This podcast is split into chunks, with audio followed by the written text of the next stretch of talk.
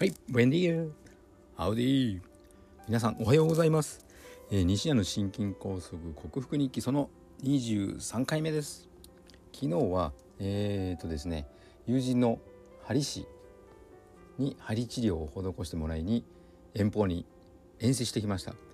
列車で行ったんですけどももう列車の乗り換えの時に階段がありますのでここぞとばかりにまず行きに階段ダッシュで登り息切れあれ？じゃないですね。お息切れしないぞと。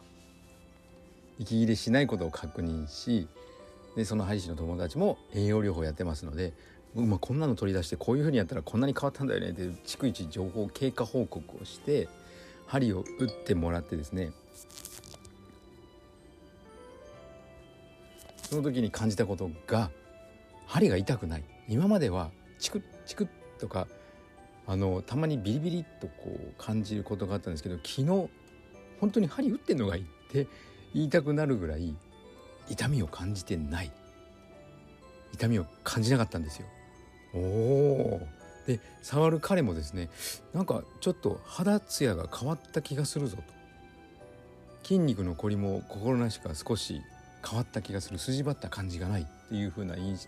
感想を受けてお確実に自分の体変わってきているなと思って嬉しさのあまりまた帰りも階段ダッシュを3発かました。西田隆でございました。本日もよろしくお願いします。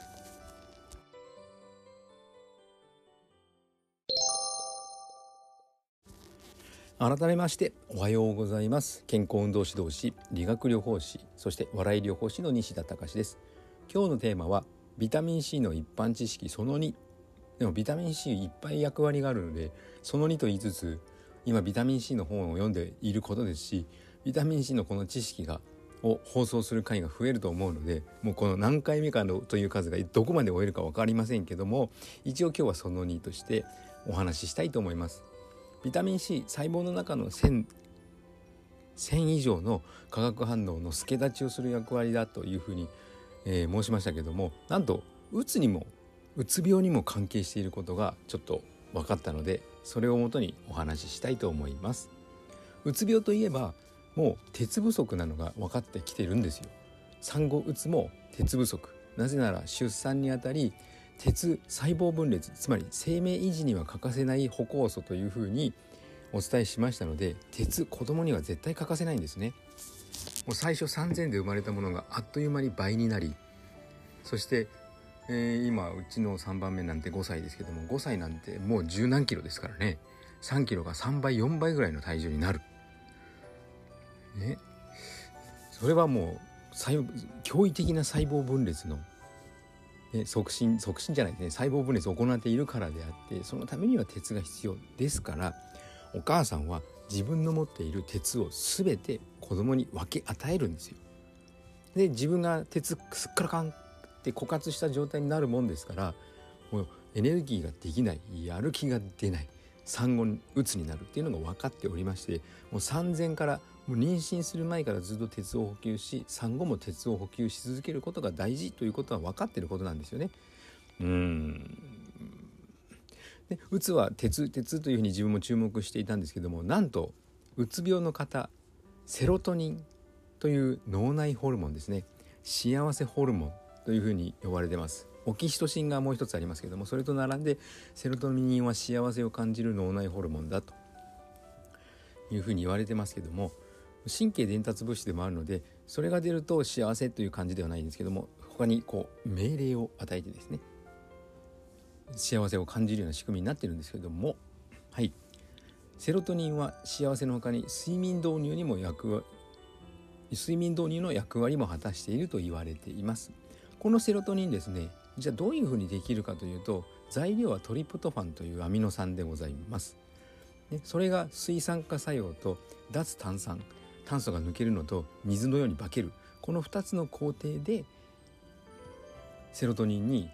変身してくれるんですね。仮面ライダークーガが超変身するようなもんですかね。ちょっとマニアでしたか？マニアックでしたか、えー、そのトリプトファンがないトリプトファンが変身してくれるんですけどもそれに対して必要なものがビタミン C 水酸化作用水酸化反応にはビタミン C 脱炭酸にはビタミン B6 なので2つ必要なんですけどもどちらか欠けてもやっぱりトリプトファンがセロトニンにはならないのでどっちも必要。ビタミン B は豚肉に多く。ビタミン C は柑橘系とか。ブロッコリーとかでしたよね。それを多く取らないとトリプトファンがうまくセロトニンに化けてくれない。トリプトファンはじゃあ何に多く含まれているかというと牛乳に多く含まれています。なので寝る前にちょっと温めたビトレ牛乳とビタミン C とビタミン B6 を取ると眠りが良くなるかもしれません。はい。あとナイアシンビタミン B3 ですね。これも睡眠には一役買っているというのでナイアシンを取る方も結構いらっしゃいます。はいいかがだったでしょうか。それトリプトファンには牛乳。それをセロトニンに化けさせるためにはビタミン C とビタミン B6 が必要。で睡眠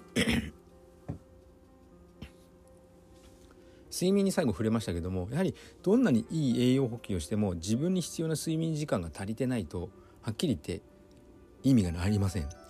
じゃあもうそうですね。タンパク質最も大事栄養補給には最も大事と言われ言って言いま言い続けてきましたけども生活習慣の中で最も大事なものはと言われたら栄養と同等ぐらいに睡眠は大事。寝てる間に体作り変えし疲労回復ですから睡眠時間人によって長くく寝なきゃいけない人と短くて済む人いますが自分がどれだけ必要なのかを感じて睡眠をとること睡眠の質を上げることが大事です。はい。ビタミン C の話が最後睡眠でまとまりそうになってきましたがそういうふうに考えるとビタミン C も睡眠に必要な栄養素なのですね。睡眠最も大事です。自分は私はだいたい6時間ぐらい寝ないとダメですね。あんまり寝すぎても頭ぼーっとするのは最近ないか。でも若い頃はもう7時間半ぐらい寝ると次の日なんか過呼吸な状態になってしまうのか頭がぼーっとして働かなかったです。6時間ぐらいがベストでした。4時間ダメですね。6時間前後がベストな睡眠時間です。皆さんの睡眠時間いかがでしょうか？ビタミン C 足りてますか？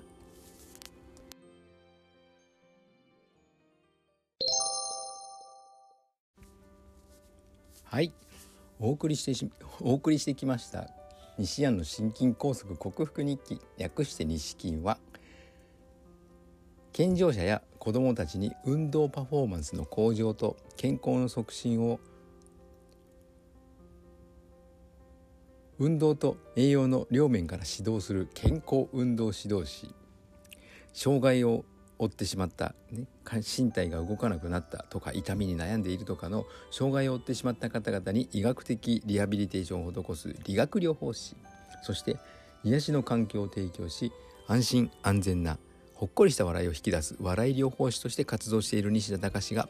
自ら罹患してしまった心臓の左冠動脈50%半分